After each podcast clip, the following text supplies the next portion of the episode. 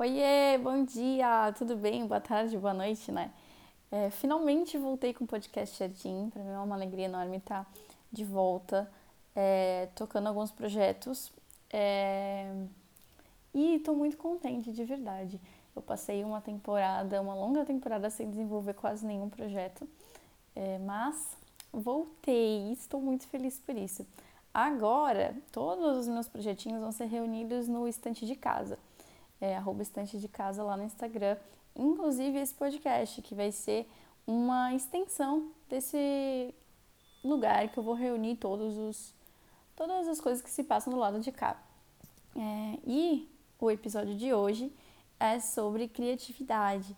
É, eu tava com esse, esse tema de podcast fazia um tempo na minha cabeça, desde o ano passado, mas ele acabou não saindo. Então, hoje eu vim conversar um pouquinho sobre esse tema tão legal e tão incrível. E muitas vezes é, na minha vida essa criatividade ela foi cobrada, ela foi estimulada e por fim ela foi entendida também. Eu cresci num contexto cheio de arte, isso é um privilégio muito incrível. É, meus avós sempre foram cheios de cantoria, sempre tive contato com poesia, com artes plásticas. Então, isso com certeza ele definiu os meus hobbies de hoje, né? Mas eu sempre achei que o que eu expressava através da minha criatividade era o que me definia, quando na verdade é, o Evangelho não nos diz isso, né? Se eu produzisse algo é porque esse algo podia definir partezinhas de quem eu era.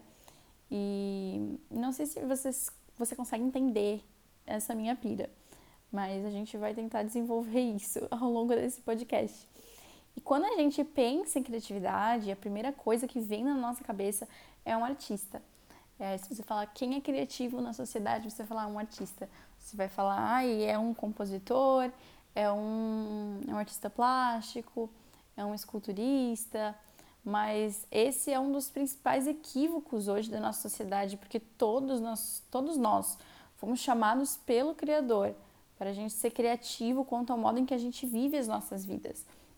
E isso é uma chavezinha que virou na minha cabeça alguns anos atrás e que foi incrível é, ter essa chavezinha virada. Mudou, as, mudou muito a perspectiva é, de como eu enxergo as coisas, né? Quando a gente vê a genealogia de Jesus, lá no início a gente pode ver que Adão, ele é filho de Deus, né? Começa assim, fulano que é filho de Beltrano, que é filho de Ciclano, e lá no início a gente vê Adão é filho de Deus. Ou seja, com isso a gente pode entender que o nosso DNA está marcado pela criatividade de Deus, está marcado pela criatividade do Senhor que fez céus e terra. E se Deus é um Deus criativo para fazer um ecossistema e um planeta funcionar perfeitamente, por que, que a gente, por que, que os seus filhos também não seriam criativos? Sabe? Isso é uma reflexão muito louca pra gente, se a gente for parar para poder pensar. Quando a gente enxerga o nosso corpo, o funcionamento do nosso corpo, a gente pode ver uma perfeição nisso. A gente pode ver que alguém teve que pensar nisso, né? É impossível que tudo isso seja fruto do acaso, por exemplo.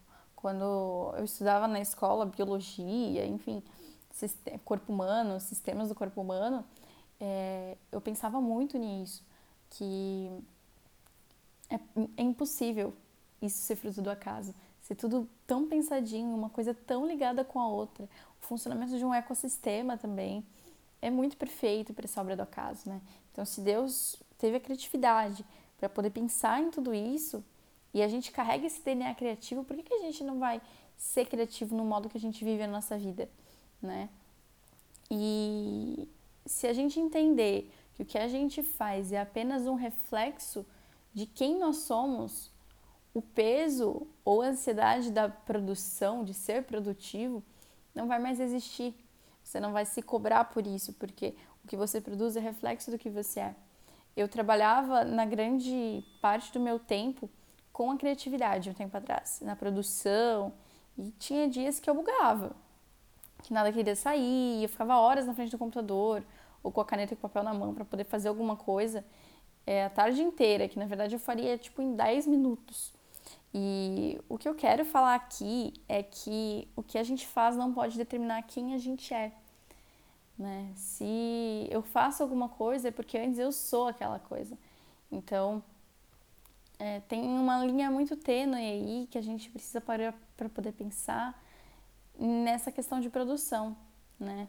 Tanto de produtividade também, quando a gente fala de ser hiperprodutivo não só na área de criatividade, mas em todas as áreas da nossa vida, por exemplo, principalmente eu acho no nosso trabalho, né? Que a gente tem que fazer, a gente tem que fazer, a gente tem que fazer, mas calma aí, o que eu faço, ele é resultado do que eu sou ou eu estou fazendo para apoiar tudo isso numa coisa que eu não sou, né? E diante dessa, dessas minhas reflexões, né? É, acho que a conclusão durante esses anos que não importa as nossas características, todos sem exceção somos chamados para viver a vida criativa que Deus preparou para cada um.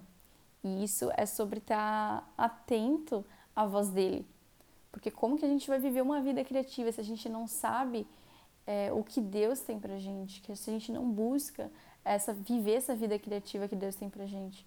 Se a gente não buscar ele, a gente não vai saber. Né? Tem a ver com o modo que a gente vive a nossa vida para a glória de Deus e o quanto essa criatividade colocada dentro da gente pelo próprio Criador vai impactar e plantar isso em outros corações também. Isso pode ser na hora de resolver um conflito, em alguma tarefa do nosso dia a dia, na maneira que, que a gente é excelente em alguma coisa.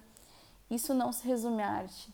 E isso é algo que tem que ser colocado dentro, principalmente, do ministério das igrejas, sabe? Da Igreja de Cristo. Que criatividade não está atrelada à arte. A gente tem que tirar isso da nossa cabeça, sabe? Como que essas observações pode ser encarado como algo banal, né? A criatividade, ela diz respeito principalmente ao extraordinário no nosso ordinário, sobre o simples, sobre olhar para a obra da cruz tentar com todo o nosso coração ser mais grato a cada dia e olhando para as pessoas com os olhos de Cristo.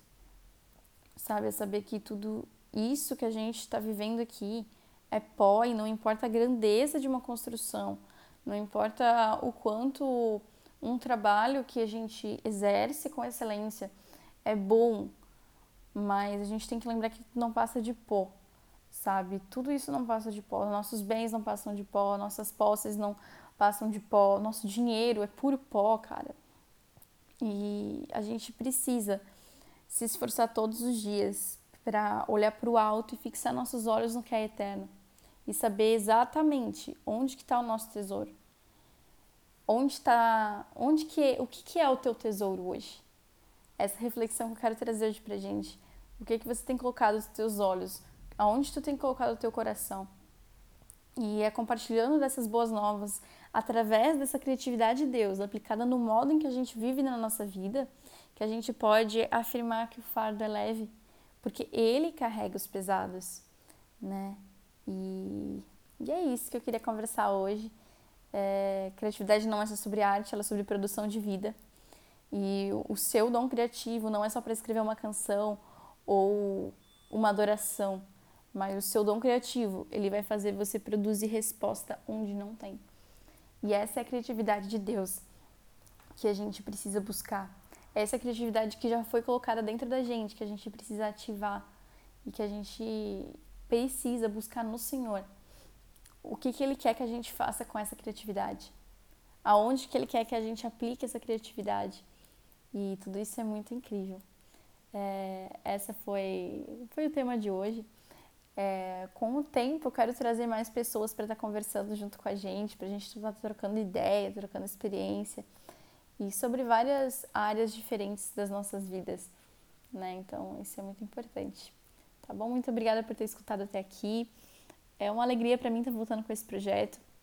Acompanhe lá no Instagram, arroba estante de casa, para você estar por dentro e compartilhando e consumindo um conteúdo saudável é, em meio às redes sociais, tá bom? Uma boa noite, um bom dia, uma boa tarde e é isso aí. Tchau!